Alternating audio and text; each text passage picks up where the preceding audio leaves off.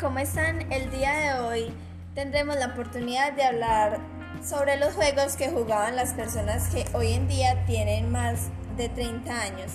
Eh, para eso mi mamá me va a ayudar. Hola, buenas tardes. Mami, ¿cuál es tu nombre? Bueno, mi nombre es Lida Gise Álvarez. ¿Cuál es tu edad? Yo tengo 36 años. Bueno, eh, ¿qué juegos practicabas en tu niñez?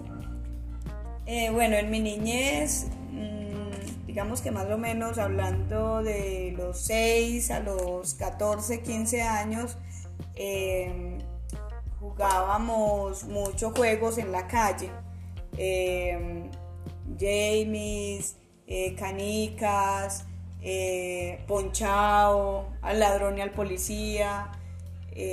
sí, todos estos juegos que, que lo hacían con con mis amigos y mis, y mis primos, eh, porque vivíamos pues muy, muy, muy cerca.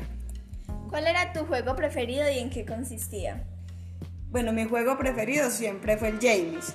Eh, ¿En qué consistía? Dos equipos de unos 10 a 15 muchachos cada equipo. Eh, uno de los equipos tenía que ponchar al otro, ¿sí? Para que eh, para no permitirle armar la torrecita de tapas de gaseosa. Eh, la idea era que se fueran pasando el balón y ponchar y el, otro equipo se defendía con tablas que hacían las veces debate y el que, el que lograra eh, hacer la torrecita de tapas sin que le poncharan todos los jugadores, ese ganaba. Brinda tu punto de vista frente a la diferencia que encuentras con los juegos de la actualidad, o si aún siguen vigentes y qué adaptaciones les han dado. Bueno, digamos que, hoy en día hay muchas diferencias porque los muchachos eh, juegan mucho eh, online, ¿sí? Las tecnologías, las nuevas tecnologías de información y comunicación. Eh, digamos que les traen infinidad de, propuestas para diversión a los, a los, jóvenes.